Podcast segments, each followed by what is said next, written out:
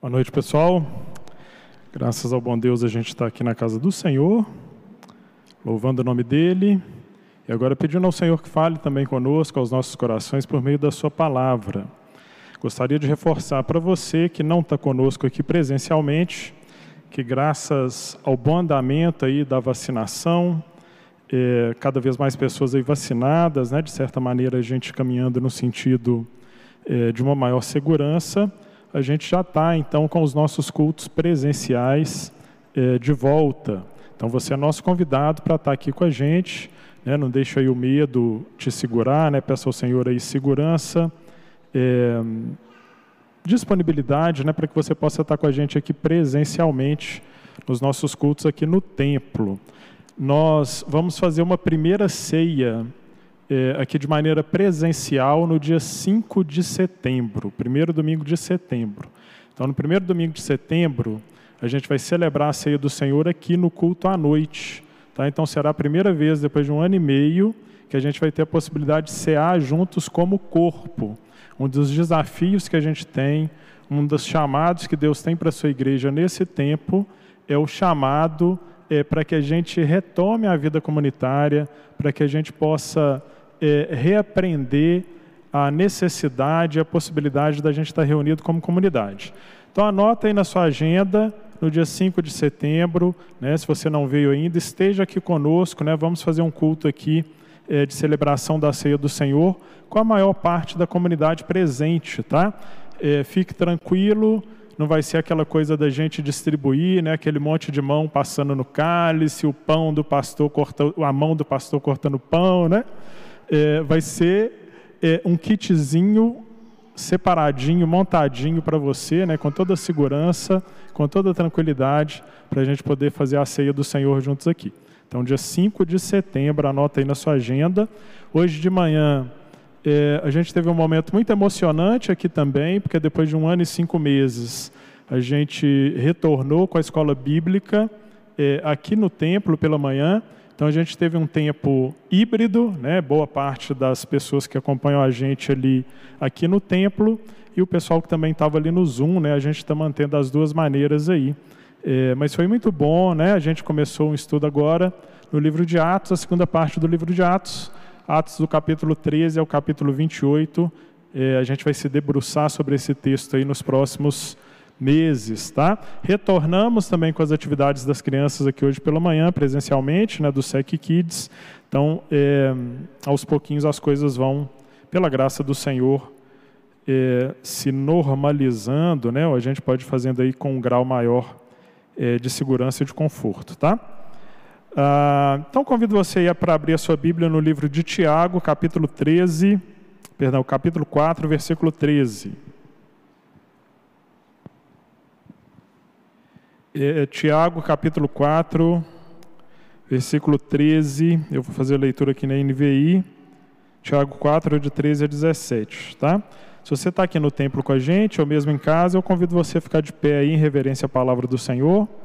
Então fique de pé, a gente vai fazer a leitura do texto bíblico e depois a gente vai entrar aqui na mensagem.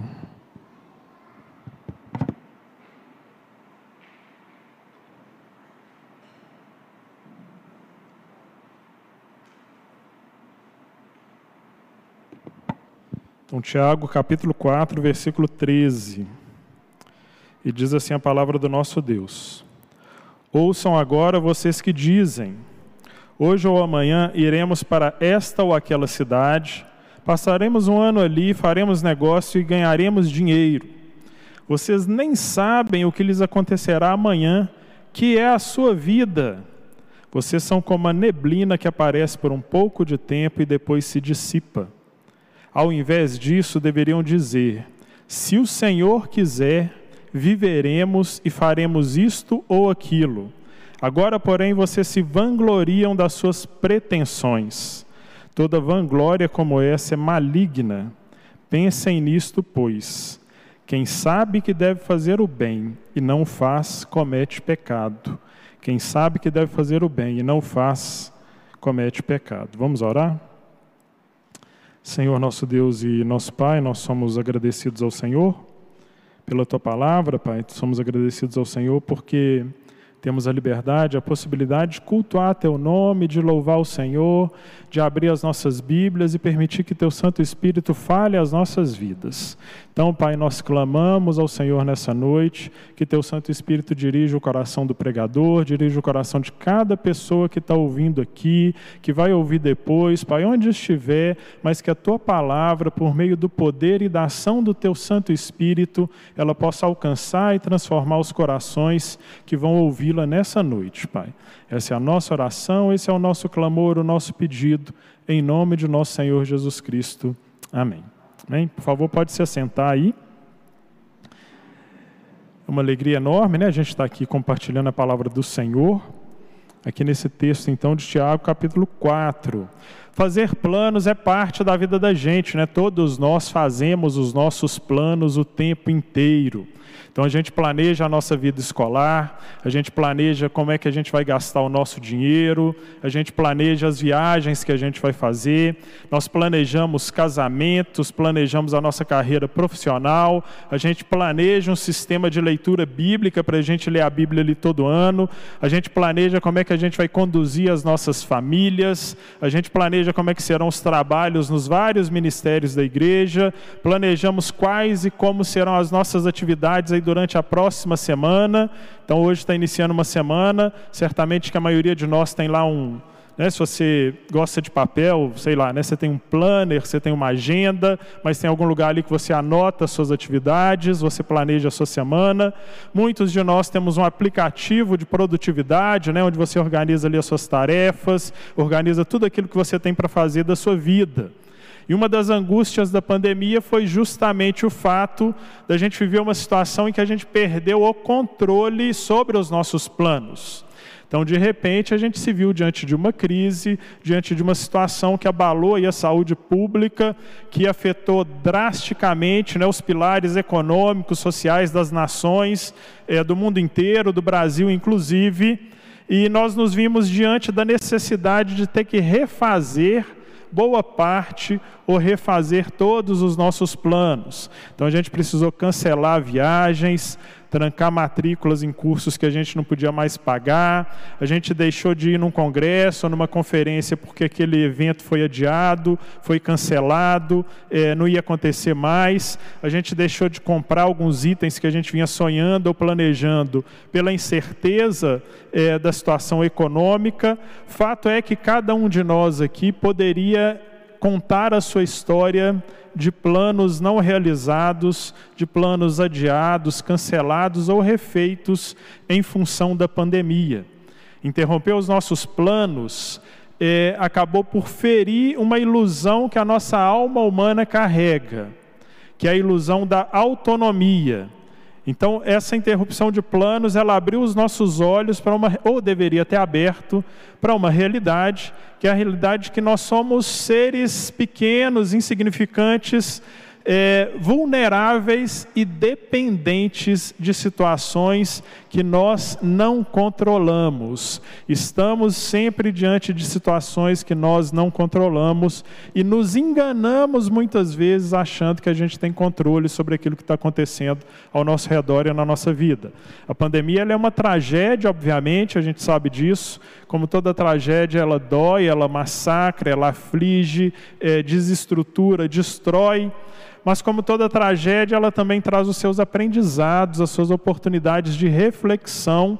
Só que o que, que a gente está começando a notar agora? E conversando com uma pessoa recentemente, e eu não lembro mais exatamente quem foi, ela me fez um alerta.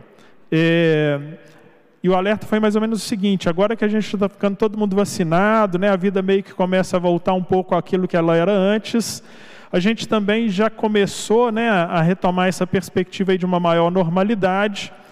Logicamente, né, se a gente não for surpreendido aí por uma variante nova do vírus, essa coisa toda.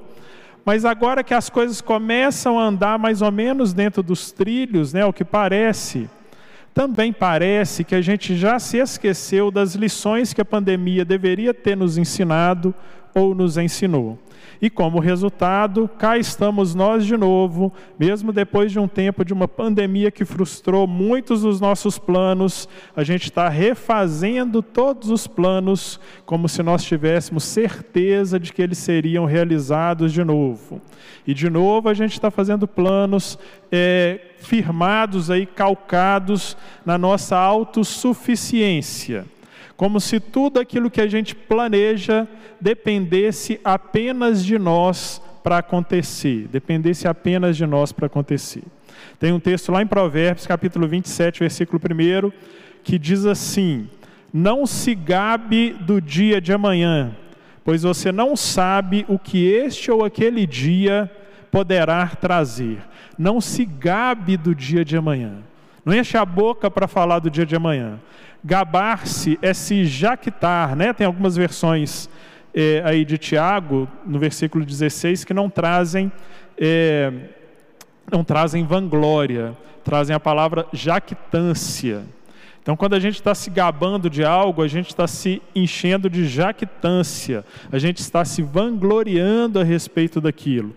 Por isso que outras versões também de Provérbios 27, ao invés de se gabar, fala assim: olha, não se glorie no dia de amanhã. E nós não podemos nos gabar, nos jaquitar, nos gloriar do dia de amanhã, por uma razão simples, óbvia, é, mas que parece que a gente tem uma dificuldade enorme de compreender. Nós não temos nenhum controle, controle zero, sobre o dia de amanhã. Não temos nenhum controle sobre o dia de amanhã. Por isso que o provérbio que a gente leu diz assim: olha, é, nós não sabemos o que é que qualquer dia vai nos trazer, a gente não sabe o que o dia seguinte vai nos mostrar. Tem algumas versões desse provérbio, né, que diz que é, para a gente não se gabar do dia de amanhã, porque a gente não sabe que, o que, que o dia de amanhã trará à luz. Então, nós não sabemos o que, que o dia de amanhã vai trazer. A gente não sabe disso. E olha só como é que esse versículo é de uma sabedoria ímpar. Não sabemos o que este ou aquele dia poderá trazer. Você já parou para pensar que nem estudioso, nem erudito, nem acadêmico, né?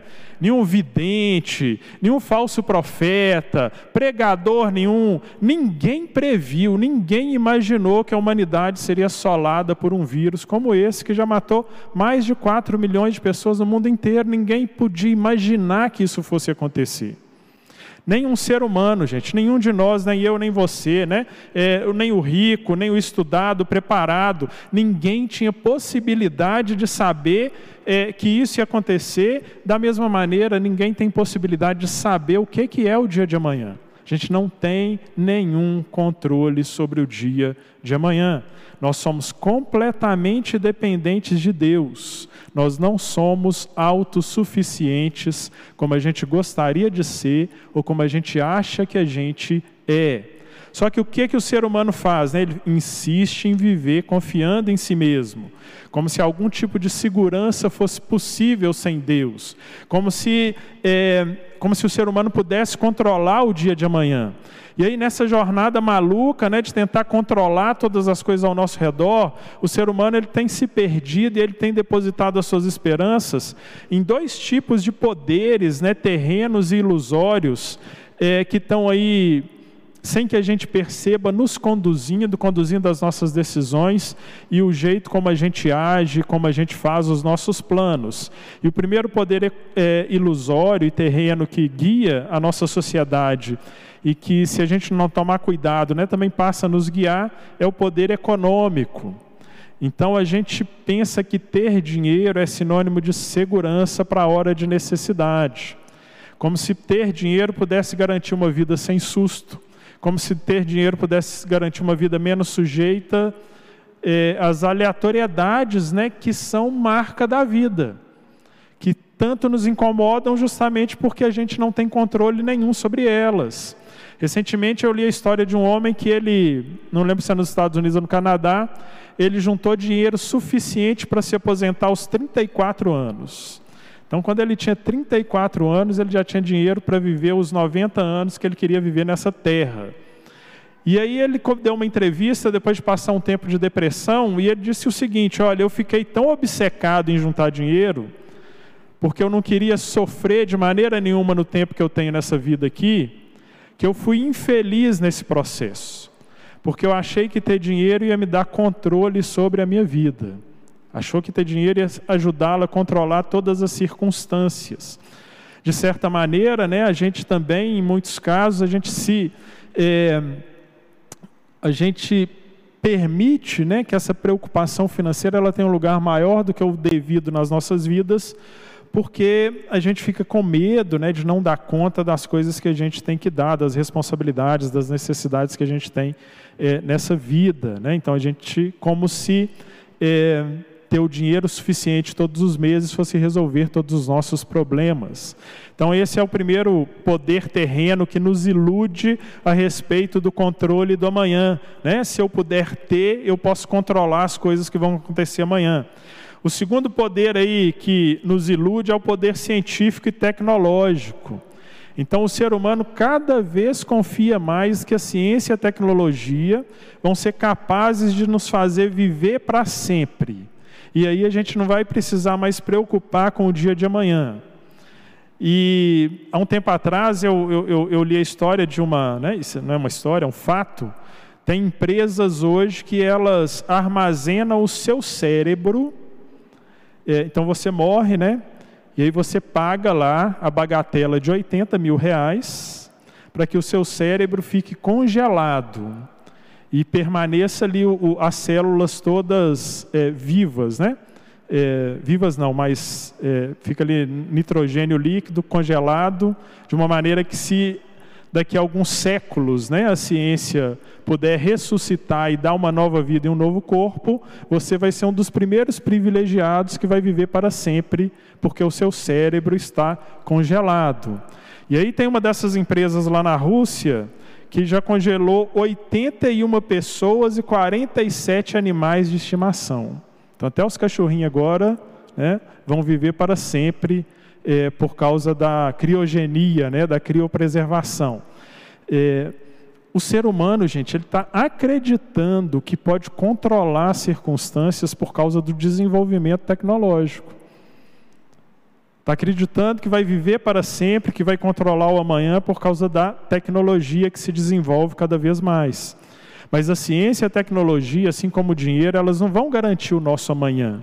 Elas não são a certeza da realização dos planos que a gente faz.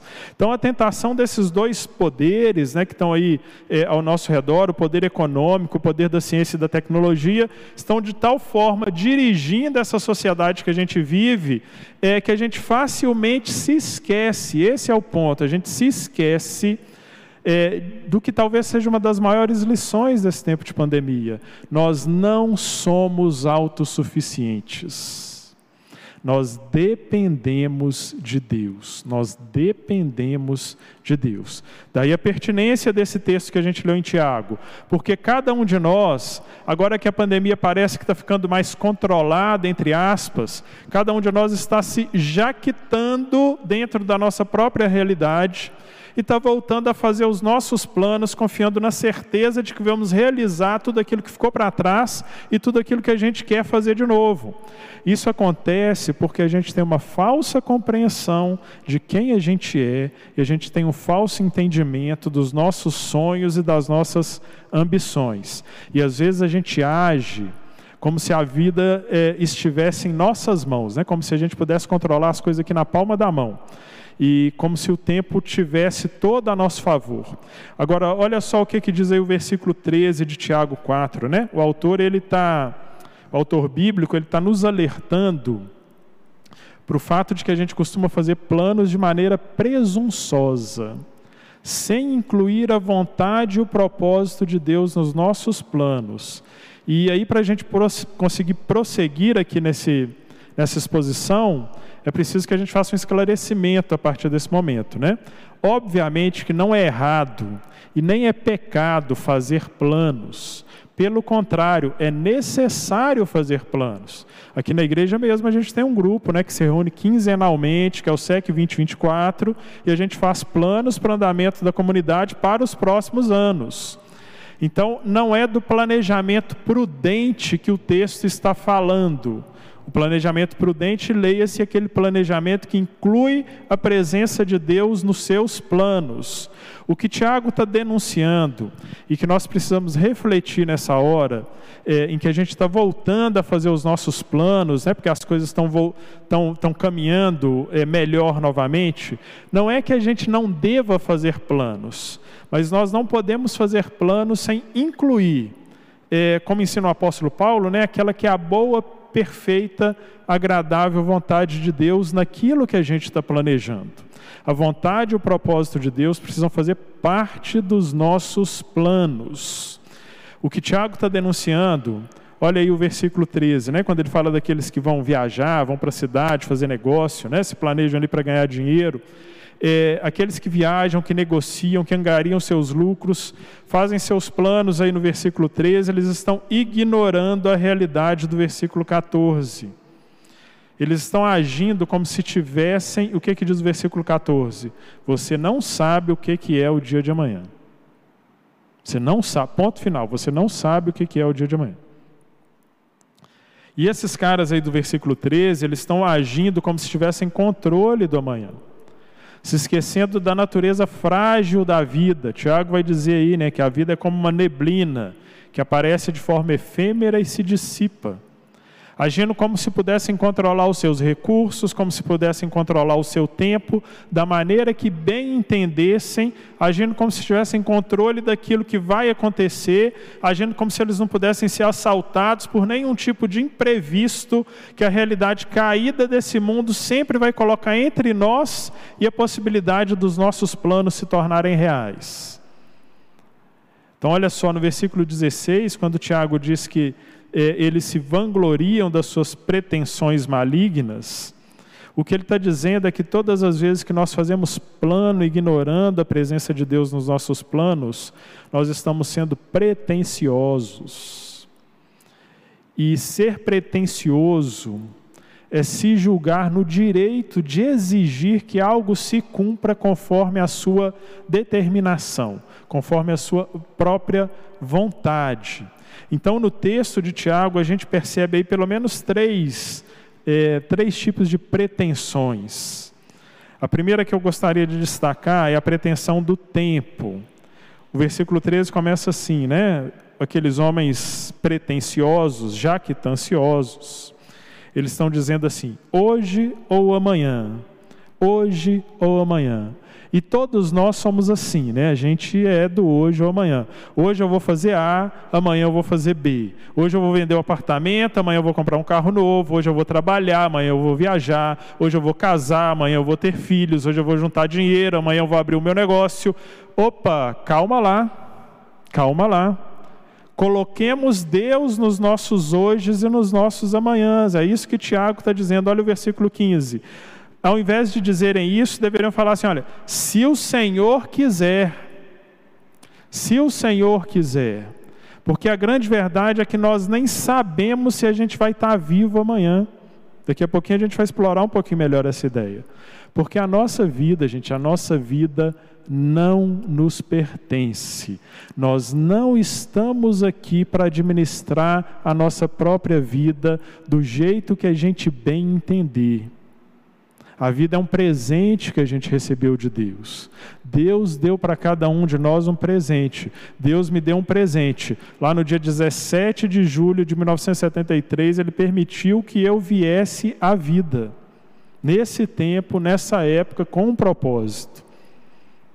Deus te presenteou com a vida para que você viva a sua vida de acordo com o propósito que Deus tem para ela não com aquilo que você quer fazer dela.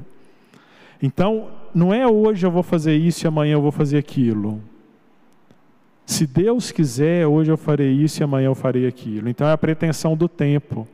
A gente acha que o tempo que a gente recebeu aqui é nosso, que eu faço o que eu quiser com o meu tempo, que eu faço o que eu quiser com as minhas horas. E as minhas horas vão passando e eu não dou conta nem de é, administrá-las de uma maneira correta, porque eu estou querendo fazer o que eu quero, não o que Deus quer. Então, essa é a primeira pretensão que Tiago traz aí, a pretensão do tempo. Uma segunda pretensão que a gente pode identificar, a gente vai identificar e chamar aqui da pretensão das escolhas. Nota os verbos no tempo futuro aí do versículo 13: iremos, passaremos, faremos, ganharemos. Pretensão das escolhas, todos nós somos assim. A gente escreve os nossos projetos e a gente toma as nossas decisões. Pautamos a nossa vida pela nossa vontade. Então a gente é igual o cara do versículo 13: escolhe o local, escolhe a cidade. Olha só, ele define o tempo que ele vai passar ali. Vou passar ali um ano.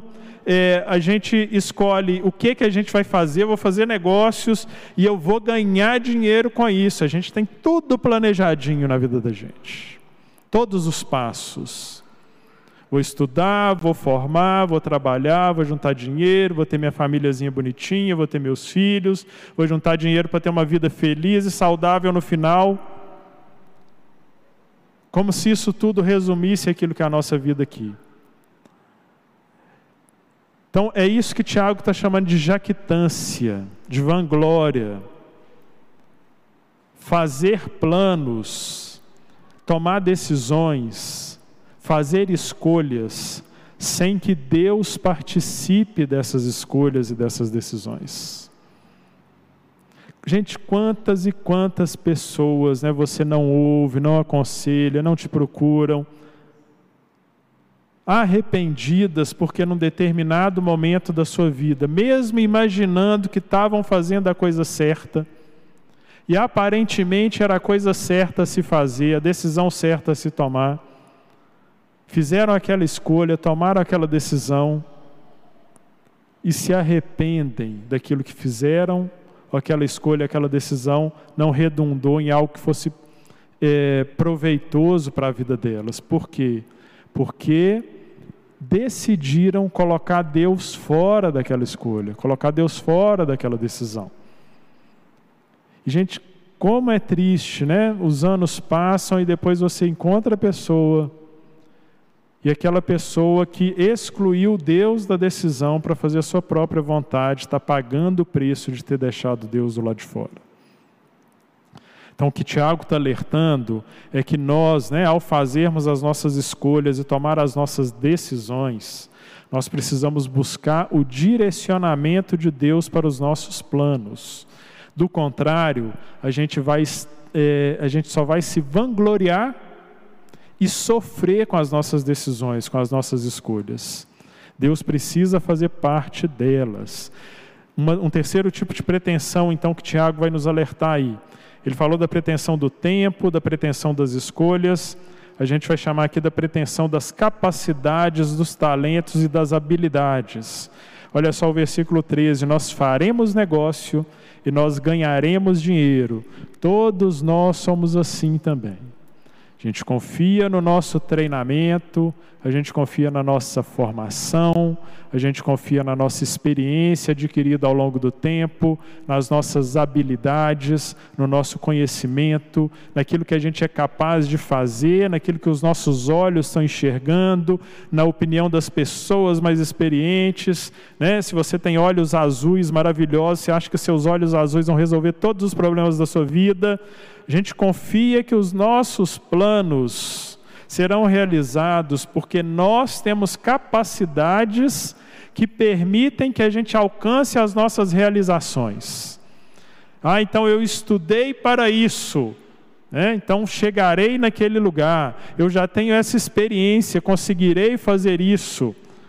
Né? Já estou nesse relacionamento, alcançarei aquilo que eu quero. Gente, isso é jactância e vanglória. Tiago vai dizer lá no versículo 15: olha só, que nós faremos isto ou aquilo de novo, se o Senhor quiser. Se o Senhor quiser. Então é só uma ilusão, gente, é, é uma grandíssima ilusão.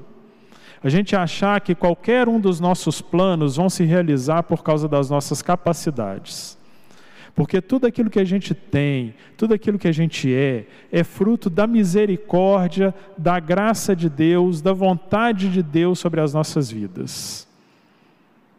Recentemente eu estava aconselhando um rapaz e o problema dele era mais ou menos o seguinte: ele começou a olhar para a vida de alguns de algumas pessoas da mesma idade dele, que estudou no mesmo lugar, que tem a mesma profissão, é, que tomou decisões parecidas, mas que a pessoa vivia uma vida de prosperidade, a vida dele não era uma vida de prosperidade. Por que, que acontece isso? Porque a gente não controla o dia de amanhã. E porque tudo aquilo que a gente tem, ou tudo aquilo que a gente é na vida, é fruto de misericórdia, graça e vontade, propósito de Deus para cada um de nós. E mais do que isso, tudo aquilo que a gente recebe do Senhor de bom e de ruim é Deus trabalhando nas nossas vidas. E tudo aquilo que a gente recebe do Senhor de bom e de ruim é muito mais do que a gente merece receber, ser ou ter. Então, da mesma maneira também que tudo que a gente é e tem é a graça e a misericórdia de Deus sobre as nossas vidas, tudo aquilo que a gente não tem e não é, também está debaixo do controle de Deus sobre as nossas vidas. Ah, mas então eu sou uma marionete do Deus eterno, né? Eu, não interessa o que eu fizer e, e, e, eu não vou conseguir nada, não vai acontecer nada, porque é só Deus que está me controlando ali do jeitinho dele. Não, né? não é disso que Tiago está falando. O que Tiago está ensinando é apenas que a gente não é autossuficiente. Ele apenas está dizendo que a gente não tem controle sobre todas as coisas da vida e que nós dependemos de Deus enquanto caminharmos aqui desse lado da eternidade. Então o que Tiago está falando é assim: olha, não confie em você somente. Não confie nos planos que você faz. Submeta esses planos a quem tem o controle de tudo, o Deus soberano, o Criador do universo. Ele que vai te mostrar que direção que você deve seguir. É Ele que vai te dar certeza do caminho. É Ele que vai é, é, te mostrar qual é a estrada que você deve percorrer. É, de outro modo, né, o que Tiago está mais ou menos dizendo é o seguinte: olha, o que Deus vai fazer na vida da gente o tempo todo é baixar a nossa bola. Né? Deus vai baixar a nossa bolinha, né? vai, vai mostrar o seguinte: ô, ô, amigão, ô, amigona, a vida é frágil, não depende de você, depende de mim. Não confie nas circunstâncias, não acredite que você tem o dia de amanhã, cumpra os planos e os propósitos que eu tenho para a sua vida, porque na medida em que eu estou mostrando, eu vou garantir que se cumpram. Então, Tiago ele está alertando para essas pretensões, né? a pretensão do tempo, a pretensão das escolhas, a pretensão das capacidades, das habilidades e das, eh, dos talentos. Então, são armadilhas que a gente cai ao fazer os nossos planos, ao, ao definir o, caminho da nossa vida. Então é necessário que a gente se pergunte, então, como é que a gente se protege dessas armadilhas? Então, como é que eu faço planos me protegendo dessas armadilhas aí, de achar que eu estou no controle de que eu tenho o dia de amanhã? Então, o que que Tiago vai nos contar aí, versículo 14? Olha só o versículo 14. Vocês nem sabem o que, que é, o que, que vai lhes acontecer amanhã que, que é a sua vida. Gente, é simples. Nem eu nem você sabemos o dia de amanhã. Simples. Não adianta a gente estar preocupado com a segunda-feira que vai chegar daqui a pouquinho. Entre o pessoal de RH tem um termo que é a síndrome de segunda-feira, para falar das pessoas que se desmotivam com a semana que vai iniciar por causa da ansiedade com tudo aquilo que elas vão ter que enfrentar. É, eu tinha um colega de faculdade, né, que ele isso há, sei lá, vinte e tantos anos atrás, né? Quando chegava domingo à noite, tocava a musiquinha do Fantástico. Eu não sei se ainda toca a mesma musiquinha do Fantástico lá domingo de noite no programa, né? Mas eu acho que é a mesma coisa lá do, né? É fantástico, show da vida que parava tudo. Então, quando tocava a musiquinha do Fantástico domingo, 8 horas da noite, ele entrava em pânico por causa da proximidade da segunda. E aí aquela musiquinha tocava, ele precisava tomar remédio para dormir, de tanta ansiedade, porque estava chegando a segunda-feira. E a gente vive vidas assim, um tempo tão ansioso, porque a gente está querendo controlar o amanhã. A gente está querendo controlar o que, que vai acontecer na vida da gente. E se tem uma coisa que a pandemia mostrou é que a gente não tem controle de nada, gente. A gente não tem controle de nada. E eu amo Mateus 6,34. Mateus 6,34 diz assim: palavras de Jesus, né? Sabedoria de Jesus, né, gente?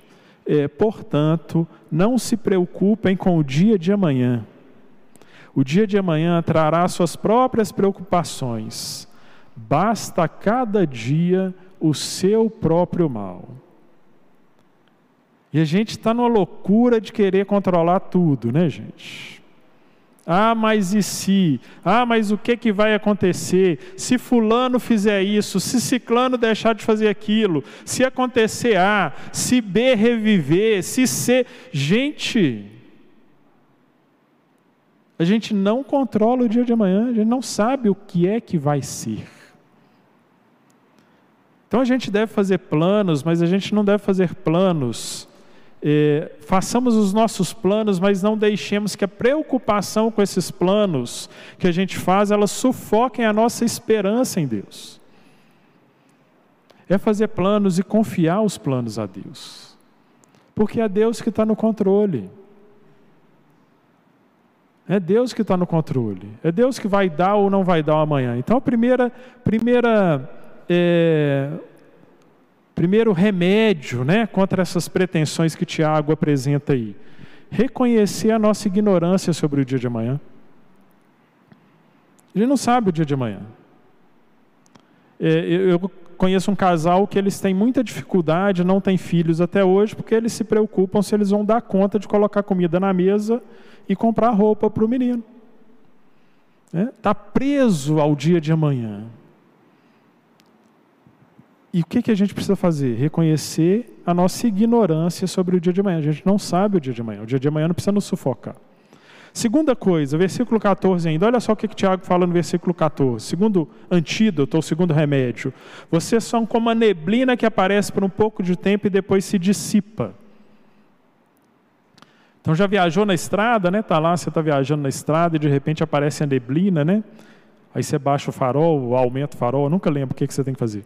É, e aí, de repente, né, depois de alguns minutos, neblina se dissipou, se passou, passou, né? É, o que que Tiago está dizendo, gente? Que a vida da gente é isso, é frágil igual a neblina. É, aparece e some. Sabe de que que Tiago está falando aqui? Tiago está falando da morte. A vida da gente pode acabar a qualquer hora, gente. Nós somos todos frágeis. Sempre que eu vou em cemitério, enterro, né?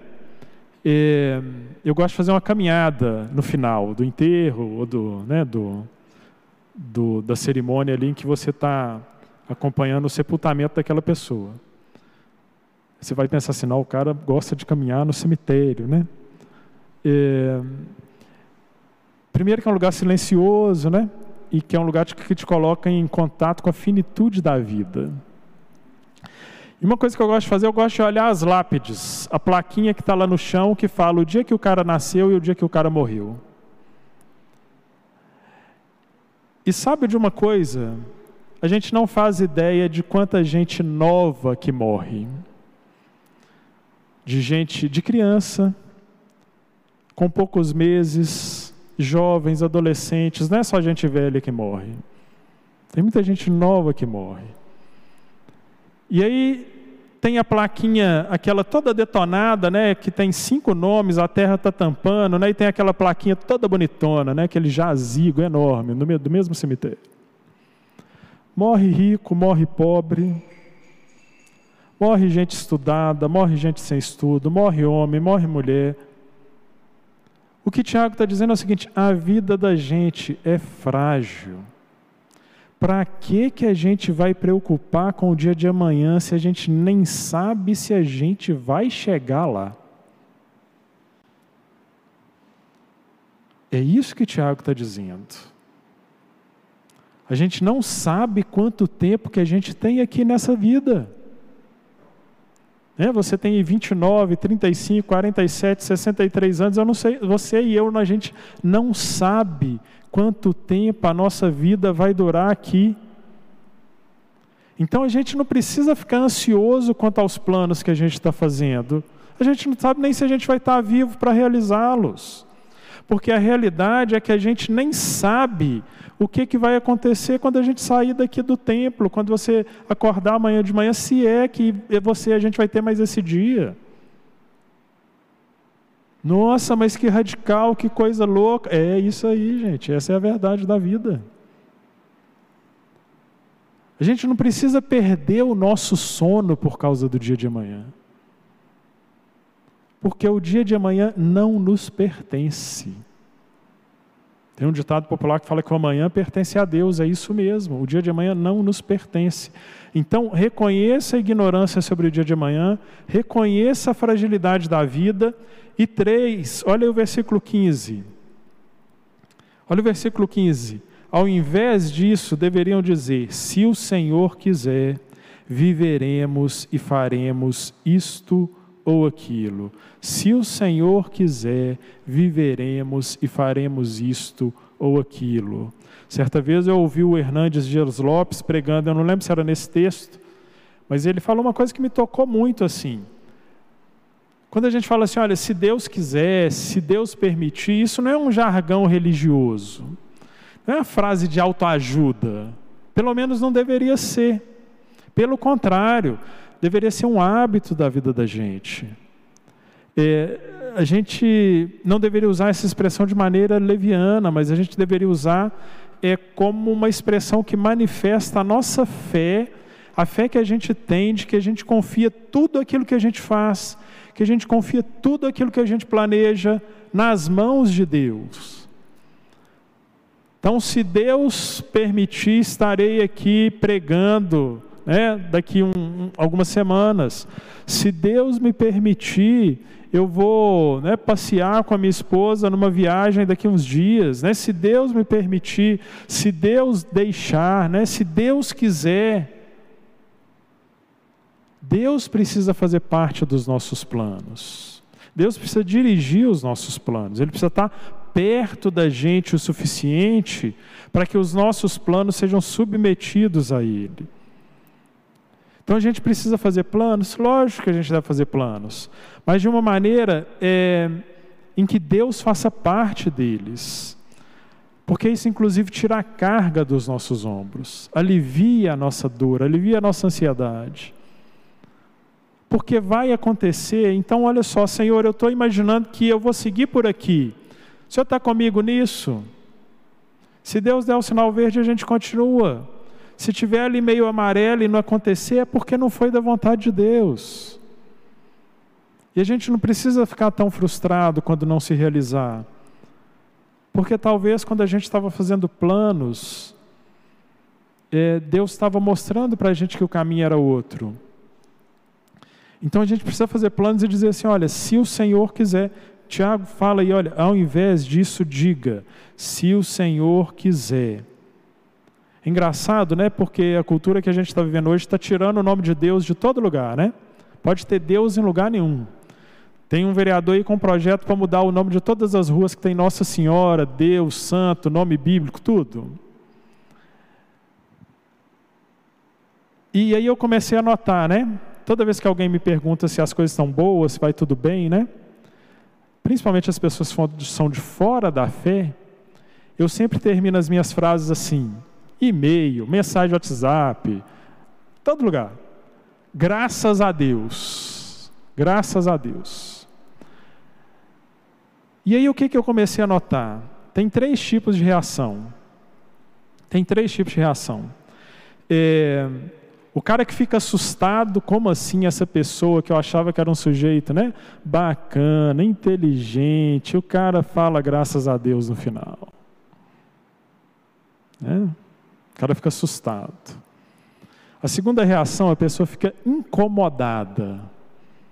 Não, se você quer crer nesse Deus seu aí, crê sozinho. Você não precisa ficar me escrevendo esse graças a Deus aí, não.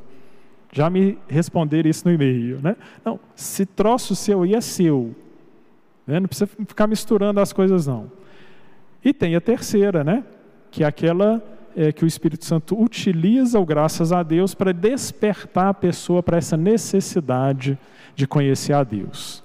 Então não foi nenhuma nem duas vezes que a pessoa me procurou porque sabia é, que a minha fé se manifestava por meio desse graças a Deus. E aí ela pediu ajuda, e aí você tem aquela porta aberta para você compartilhar a sua fé. E o que está acontecendo, gente, é que a gente está vivendo igual as pessoas que não têm a mesma fé que a gente tem, que não servem ao Deus que a gente serve.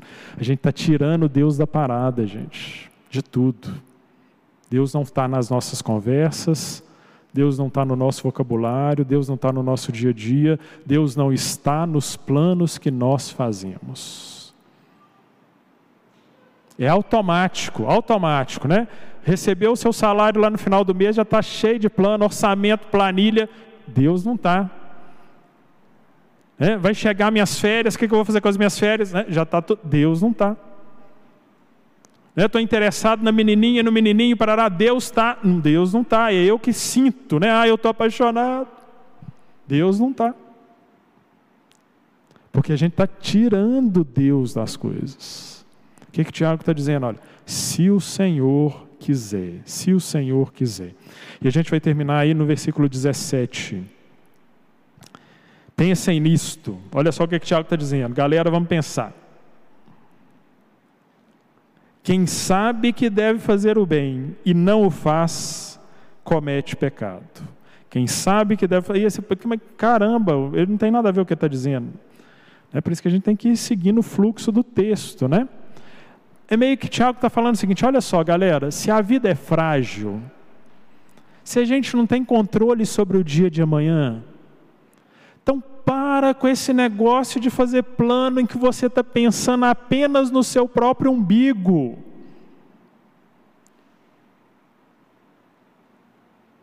E aí ele está falando principalmente para nós que somos os filhos de Deus, os cristãos, os que carregamos a bandeira da fé, o que conhecemos a verdade da palavra. E parece que a pandemia não ensinou nada para a gente. Porque ele está falando assim, ó, você que sabe fazer o bem. Ele está falando com quem conhece. Você que sabe fazer o bem. Faça o bem que você pode fazer hoje. Porque fazer o bem é o plano que Deus tem para nós, a expressa vontade. Ah, qual que é a vontade de Deus para a minha vida? Eu caso ou compro a bicicleta? A vontade de Deus para a sua vida é que você faça o bem conforme a palavra do Senhor, é isso. E aí o resto vai se ajeitar. Então, Tiago está dizendo assim: olha, é, quem deve sabe fazer o bem e não faz, comete pecado. Então começa a fazer o bem hoje. A pandemia reforçou para a gente essas verdades que Tiago apresentou para a gente aqui. Olha, somos frágeis, somos dependentes de Deus, a gente não controla nada. Mas o que, que a gente está fazendo de novo, gente? A gente já está começando de novo, tem uma perspectivazinha de melhoria no horizonte, a gente já está olhando de novo para o umbigo da gente, fazendo os planos da vida da gente, do jeito da gente fazendo os nossos planos egoístas, sem consultar a Deus qual que é o caminho e a vontade que Ele tem para as nossas vidas. É, na semana passada terminou as Olimpíadas, né? O lema das Olimpíadas, se você acompanhou, era despertando o melhor de nós. Despertando o melhor de nós. E sinceramente, gente, a maioria de nós aqui é crente com uma boa jornada de fé, né? Conhecemos a palavra, sinceramente. Eu espero que você conheça o suficiente da palavra de Deus para saber que o melhor de nós, gente, é uma bela de uma porcaria. Por causa do pecado que contamina a nossa vida e que assola a realidade ao nosso redor. Então a gente precisa abandonar essa visão de mundo que está centrada no homem, no melhor de nós, para centrar a nossa vida e os nossos planos na vontade que Deus tem para nós. E a vontade que Deus tem para nós hoje é que a gente faça o bem hoje, agora, para quem precisa receber o bem da parte de cada um de nós. Sendo muito prático, gente. Brigou com a sua esposa hoje aí, está de cara amarrado. Amarrada, né, cara amarrada? Pede perdão. Pede perdão. Brigou com seu pai e sua mãe? Pede perdão. Tem a pessoa que pediu a sua ajuda e você não sabe o que que faz, se ajuda ou não. Ajuda hoje, você não sabe se vai ter amanhã para ajudar. Deus está te mostrando uma decisão, um caminho que você precisa seguir. Toma a decisão hoje.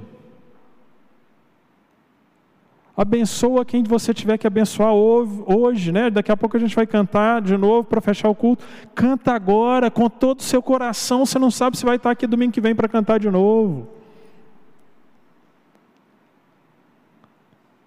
Gente, a gente tem perdido tempo com tanta coisa besta, com tanta confusão desnecessária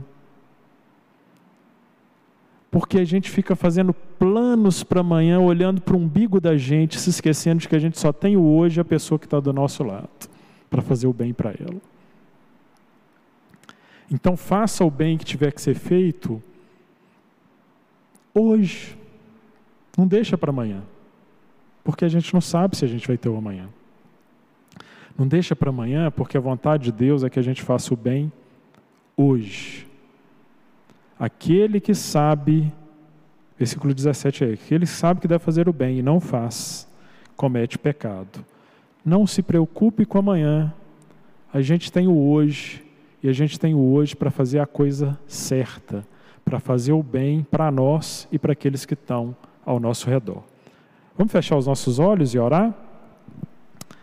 Enquanto isso, o pessoal do louvor pode vir indo aqui para frente, né, para a gente cantar uma última canção. Vamos orar.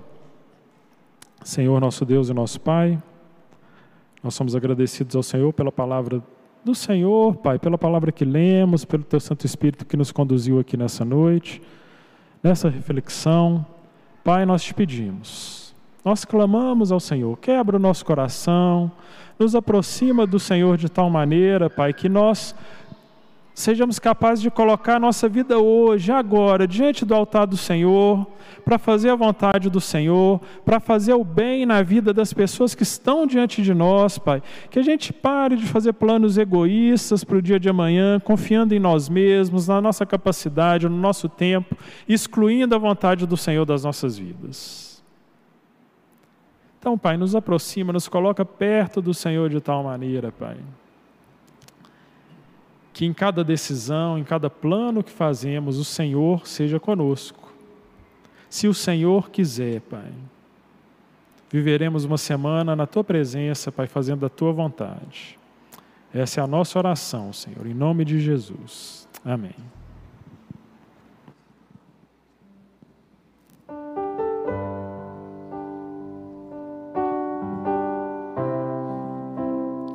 Vamos ficar de pé para a gente cantar?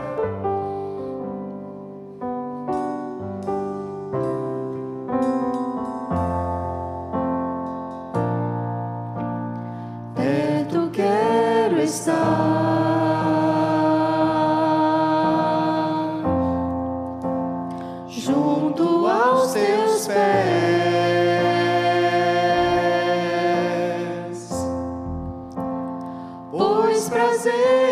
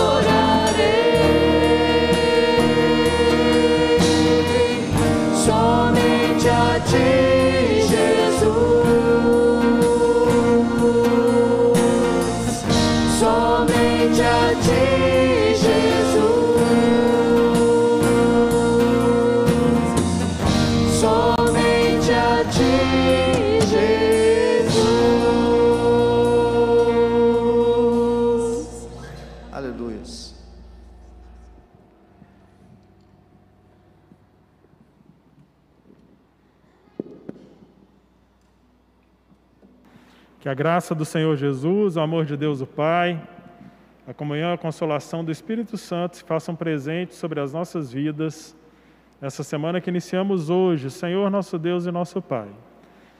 Que o Senhor vá diante de nós, que o Senhor vá diante de nós, todos os nossos planos nessa semana, Pai, de tudo aquilo que fizermos, Pai. Toma a frente da nossa vida, Pai, toma a frente dos nossos planos.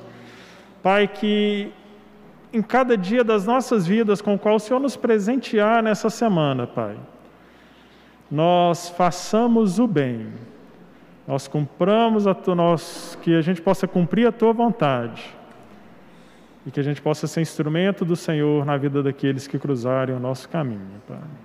Essa é a nossa oração, agradecidos ao Senhor, em nome de Jesus. Amém.